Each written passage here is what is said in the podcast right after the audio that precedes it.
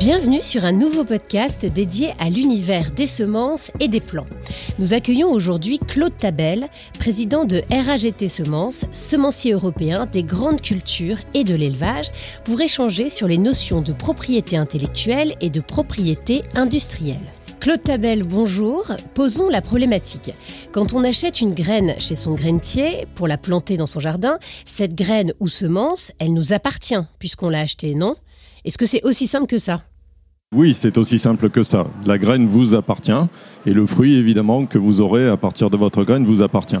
Pour un professionnel, c'est un petit peu différent. Derrière la graine, il y a toute une information, toute une information génétique et cette information-là, elle est la propriété de celui qui a créé la variété en question. C'est ce qu'on appelle la propriété industrielle. Pouvez-vous nous préciser un peu plus cette notion? C'est quelque chose d'un peu particulier. On est dans un domaine qui est le domaine du vivant, où il a fallu inventer un droit un droit pour les gens qui créent des variétés. Et ce droit, il se rapproche beaucoup du droit d'auteur, en fait. C'est une forme de droit d'auteur pour celui qui a créé la variété. C'est un droit qui est particulier, spécifique, qui a été fait que pour les variétés végétales. Économiquement, comment cela se traduit-il? Économiquement, ça se traduit comme tous les droits de propriété intellectuelle. La propriété intellectuelle, c'est quelque chose qui a été mis en place depuis très très longtemps et qui a un objet particulier, celui de reconnaître la propriété d'un travail intellectuel fait par un inventeur en contrepartie de la mise à disposition de la communauté de l'ensemble de l'information qui est liée à, l'invention. Donc c'est c'est le moteur de l'invention, d'une certaine manière, la propriété intellectuelle. Donc comment cela fonctionne? Un créateur de variété, quand il a une nouvelle variété, il dépose une demande de certificat d'obtention végétale qui, si elle est reconnue, lui reconnaît la propriété intellectuelle liée à la variété en question. Est-ce que c'est comme un brevet? Alors c'est comme un brevet, mais c'est un droit spécifique. Ce n'est pas parce que le droit des brevets ne s'applique pas en Europe aux variétés végétales. C'est un, droit qui a été créé dans les années 60 spécifiquement pour ce domaine-là. Concrètement, comment cela se passe-t-il pour l'agriculteur qui vous achète une semence? Il y a deux cas de figure. Soit c'est lié au prix de la semence, c'est inclus, je dirais, dans le prix de la semence quand l'agriculteur achète la semence. Soit l'agriculteur, on prend le cas de ce que l'on appelle les semences de ferme, s'il reproduit euh, la semence en question, il est effectivement euh, euh, tributaire d'une petite royalty, une redevance qu'il doit à l'obtenteur. D'accord. Alors, pour bien comprendre, pouvez-vous nous préciser la différence qu'il y a entre ce système spécifique créé pour les végétaux et le système en place dans l'industrie, dans l'aéronautique par exemple, quand on dépose un brevet pour un train d'atterrissage? Alors il y a des différences fondamentales. Une première différence fondamentale, c'est que c'est protégé sans interdire. C'est-à-dire que l'obtenteur de la variété, le créateur de la variété, il a le droit sur l'exploitation commerciale de la variété, mais il ne peut pas interdire son concurrent d'utiliser sa variété pour en créer une nouvelle encore meilleure. Ça, c'est une différence fondamentale qui n'existe pas dans le droit du brevet. La deuxième différence fondamentale, elle touche l'agriculteur. Sur certaines espèces, l'agriculteur, c'est ce que je vous disais, peut garder une partie de sa récolte pour ressemer l'année suivante. Et dans ce cas-là, ça c'est autorisé, ce qui ne serait pas autorisé dans le cas du brevet. Est-ce que ce système de certificat d'obtention végétale existe au niveau européen et mondial Alors il est régi par une convention internationale. Hein, qui est organisée par l'Union pour la protection des obtentions végétales. Donc les pays qui adhèrent à, cette union, effectivement, doivent mettre en place tout l'arsenal législatif dans leur législation pour reconnaître le certificat d'obtention végétale. Il existe à peu près dans beaucoup de pays, je crois que c'est plus, plus de 190 pays, je pense, au monde. Ceci dit, à côté de cela, il y a des pays qui fonctionnent totalement différemment. Si vous prenez l'exemple des États-Unis, vous pouvez protéger votre variété avec un certificat d'obtention végétale, mais vous pouvez aussi protéger votre variété avec un brevet. Ceci n'est pas possible en Europe. En Europe, c'est interdit. On ne peut protéger une variété que par le certificat d'obtention végétale. Quel est l'intérêt pour les Américains d'avoir les deux systèmes? Le premier qui a été mis en place, c'est le certificat d'obtention végétale. L'intérêt euh, du brevet sur les variétés, c'est effectivement contrairement à ce que nous avons, les deux exceptions dont je vous ai parlé sur le certificat d'obtention végétale, c'est de ne pas permettre à son concurrent d'utiliser sa variété pour créer une nouvelle variété notamment. Si on veut s'implanter sur le marché américain, on est obligé d'avoir les deux.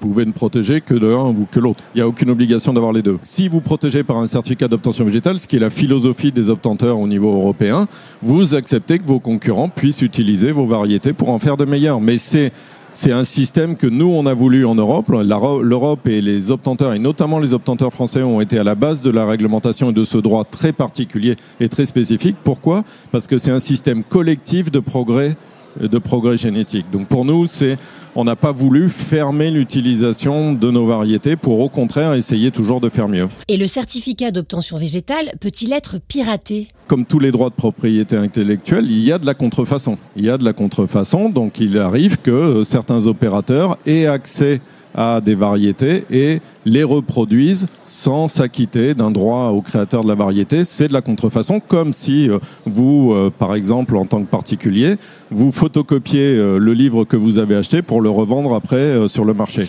Quels sont les moyens d'identifier et de lutter contre cette contrefaçon? Alors il y a différents outils pour ça, hein, quand il y a vraiment de la contrefaçon, encore une fois. Hein, si on parle aux agriculteurs, la semence de ferme n'est pas forcément une contrefaçon s'il y a une organisation comme nous l'avons en France pour régler cette question-là. Mais s'il y a des contrefacteurs, donc on peut identifier les variétés, les faire pousser à côté de la variété euh, protégée, vérifier qu'il s'agit bien les mêmes, voire utiliser des outils moléculaires de décryptage du génome pour vérifier qu'il y a bien conformité entre la variété vendue par le contrefacteur et la variété qui est protégée. Sait-on où se fait surtout la contrefaçon? Non, mais on en trouve par exemple beaucoup euh, en Italie, en Espagne, dans le domaine des potagères par exemple. Euh, voilà, mais ça peut être aussi dans des Turquie ou d'autres pays et pourquoi pas en Chine aussi. Mais ce qu'il faut bien voir aussi, c'est que ce droit de propriété intellectuelle, il est lié à un territoire. Donc nous avons un système ou en Europe où on peut demander un certificat d'obtention végétale européen, donc qui va s'appliquer sur l'ensemble des pays de l'Union européenne. Mais si vous voulez que votre variété ne soit pas piratée, si je peux l'appeler comme ça, en Chine ou dans d'autres pays, il vous faut aussi demander un droit de propriété intellectuelle dans ces pays-là. On a compris les aspects techniques et législatifs, mais quel est l'intérêt économique de protéger la semence? C'est le moteur de l'innovation. C'est-à-dire que logiquement, et c'est vrai dans tous les domaines, et pas uniquement spécifiquement dans le nôtre, à chaque fois que vous investissez et que vous avez un résultat, vous arrivez à avoir des droits de propriété intellectuelle sur une durée donnée, hein, c'est limité dans le temps. Ça vous permet aussi d'avoir une retombée financière qui vous permet de continuer la recherche. C'est ça l'objectif. L'objectif vertueux, c'est d'enclencher ce cercle où j'ai trouvé un produit intéressant, une variété, qui trouve ses clients, qui ramène donc des redevances, qui ramène du financement, qui permet de continuer la recherche et de résoudre demain les problèmes de s'attaquer au changement climatique, la diminution des traitements phytosanitaires, etc. Donc c'est très vertueux. Ces retombées financières sont-elles importantes pour financer la recherche? C'est essentiel en tout cas. Pour vous donner un ordre de grandeur, dans ma société, on dépense à peu près 18% du chiffre d'affaires dans la recherche. Donc si nous n'avions pas cette retombée-là, évidemment, nous ne pourrions pas avoir un tel effort de recherche. Donc pour nous, c'est essentiel. Une dernière question, Claude Tabel. Pour un semencier, répondre aux grands enjeux comme le dérèglement climatique, l'adaptation à la sécheresse, cela se fait sur des pas de temps de quelle durée? Alors, ce que l'on a l'habitude de dire, même si on veut essayer d'aller plus vite avec les nouvelles méthodes d'amélioration des plantes, on parle de l'édition du génome, on a coutume de dire qu'il faut 10 ans pour créer une nouvelle variété. Donc aujourd'hui, les variétés, c'est toujours un peu vrai, les travaux que nous engageons aujourd'hui en 2021, c'est les variétés qui seront sur le marché potentiellement en 2030 ou plus. Donc c'est essentiel pour nous euh, de pouvoir anticiper toutes les difficultés. Vous savez qu'en 2030, la France a pris des engagements de réduction des produits phytosanitaires, de réduction des engrais de synthèse. Il faut que nos variétés, les variétés que l'on proposera demain aux agriculteurs et aux particuliers pour, euh, pour leur jardin potager ou autre, répondent à ces, euh, à ces attentes-là. Merci beaucoup Claude Tabel de nous avoir éclairé sur ces questions importantes de propriété intellectuelle et industrielle. À très bientôt pour un nouvel échange autour de l'univers des semences.